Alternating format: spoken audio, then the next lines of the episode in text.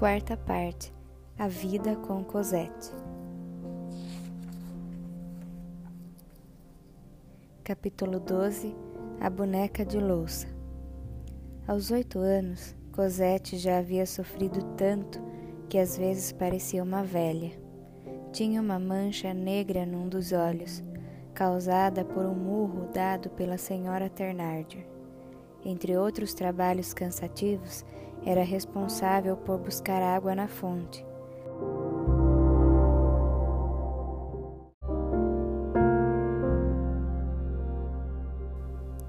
A aldeia de Montfermeil, encravada em um bosque, tinha escassez de água. Era preciso buscá-la em lugares distantes. Cosette tomava cuidado para encher os jarros, as garrafas e o barril da estalagem durante o dia. Morria de medo de ir ao bosque na escuridão. Certa noite, a água do barril acabou. Chegaram mais quatro viajantes. Um insistiu zangado. Não deram água ao meu cavalo. Cosette, que estava escondida embaixo da mesa, pôs-se para fora. Garantiu. O cavalo bebeu sim, quem serviu fui eu tão pequena e capaz de inventar uma mentira tão grande? reclamou o homem. Vamos, preguiçosa, vá dar água ao cavalo, exigiu a Ternardier. A água acabou, pois vá buscar na fonte. Cosette pegou um balde quase do tamanho dela. A Ternardier lhe deu uma moeda. Na volta traga pão. Lá fora havia uma feira de Natal com barracas que iam até a igreja. Em uma delas havia uma boneca de louça, para Cosette a mais linda do mundo. Tinha um vestido de seda cor-de-rosa, cabelos de verdade e olhos esmaltados. Sozinha, parou em frente à barraca, encantada com a boneca. A Ternardier saiu ameaçando. Ainda está aí? Vá logo, monstrinho! Cosette saiu correndo, quase tropeçando no enorme balde, entrou no bosque. Tinha muito medo, vontade de chorar. Na fonte, ao encher o balde, não percebeu que a moeda caiu de seu bolso. Exausta, deitou um pouco, fechou os olhos, despertou com o frio. De tanto medo, só pensava em atravessar o bosque depressa, voltar para a aldeia. Ergueu o balde, Após alguns passos, parou, sem ar. Andou mais um pouco, descansou novamente, de novo ergueu o balde andando com dificuldade. De repente, não sentiu mais o peso. A mão de um homem enorme segurava a alça. Era alto e forte, tinha cabelos brancos, andar firme. Cosette não se assustou. Minha filha, este balde é pesado demais para você. Eu levo, disse o homem. Cosette soltou o balde aliviada.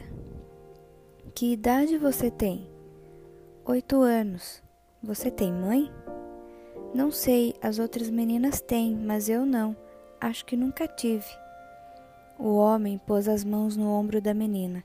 Tentou ver seu rosto na escuridão. Qual o seu nome? Cosette.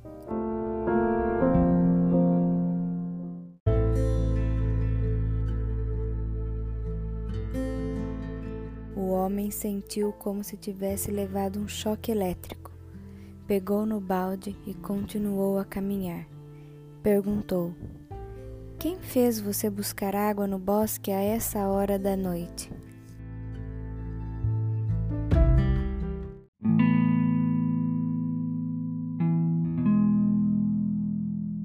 Senhora Ternardier, dona da estalagem.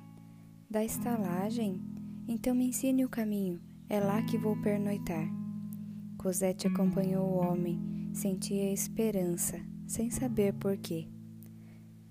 A senhora Ternardier não tem criada? Não, sou só eu. Continuaram andando. Quando estavam perto da estalagem, Cosette pediu: Senhor, devolva o balde. Se a senhora Ternardier descobrir que não fui eu quem trouxe, me dará uma surra. O homem devolveu o balde. Cosette aproveitou para olhar a boneca mais uma vez. A Ternardier abriu a porta furiosa, reclamando da demora. Mas, ao ver o hóspede, mudou de atitude, tornou-se amável. O homem entrou. O senhor Ternardier o observou. Vestia-se pobremente. Fez um sinal à mulher. Ela compreendeu e explicou que não tinha quarto. Fico na varanda ou na estrebaria, pago assim mesmo. O casal aceitou. Ele havia mostrado uma quantia bem maior do que a cobrada normalmente. O homem pôs um embrulho que carregava e seu cajado em um banco. Sentou-se, contemplava Cosette com atenção. Era uma menina feia, magra, as mãos cheias de frieiras. Como sempre estava com frio, tinha o hábito de apertar os joelhos um contra o outro. Vestia-se com farrapos, o corpo estava cheio de manchas, resultado das pancadas que levava.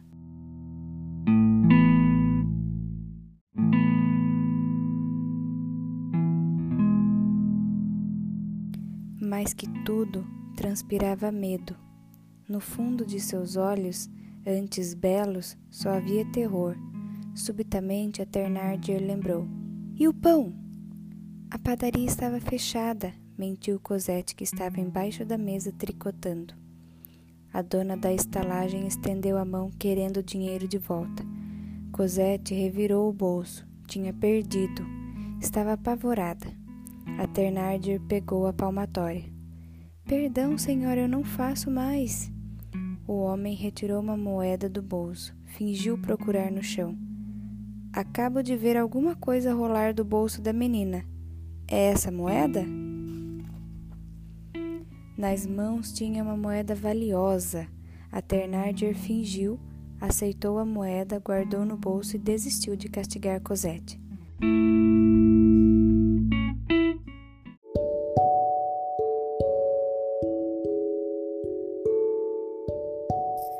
Porta se abriu. Entraram Eponine e a Zelma as filhas do casal Ternard. Eram lindas, bem vestidas, com porte de rainhas.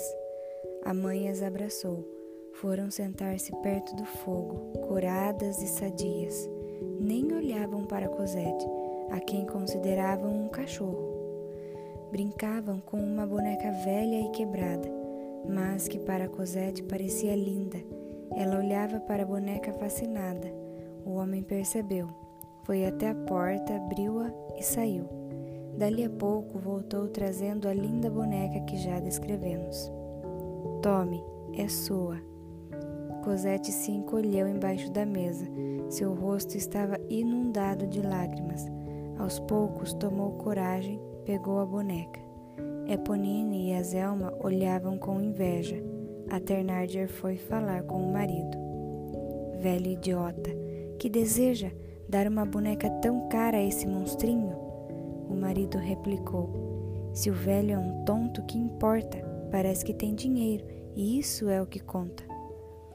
O homem continuou em silêncio, pensativo. Cosette foi se deitar levando a boneca nos braços. As filhas dos Ternardes também. Os hóspedes se retiraram. O senhor não vai descansar? perguntou o dono da estalagem. O homem concordou. Ternardier fez questão de lhe oferecer um quarto, embora ele garantisse que bastava a estrebaria. Não dissemos ainda, mas era noite de Natal. De madrugada, o viajante levantou-se, foi até a lareira e lá estavam os sapatos de Eponine e Azelma, deixados à espera de um presente. A mãe já tinha colocado uma moeda reluzente em cada um. No canto mais escuro havia um pequeno tamanco de madeira. Cosette também não perdera a esperança e deixara seu tamanquinho na lareira. O viajante colocou uma moeda de ouro e voltou para seu quarto. Pela primeira vez na vida, Cosette teria Natal.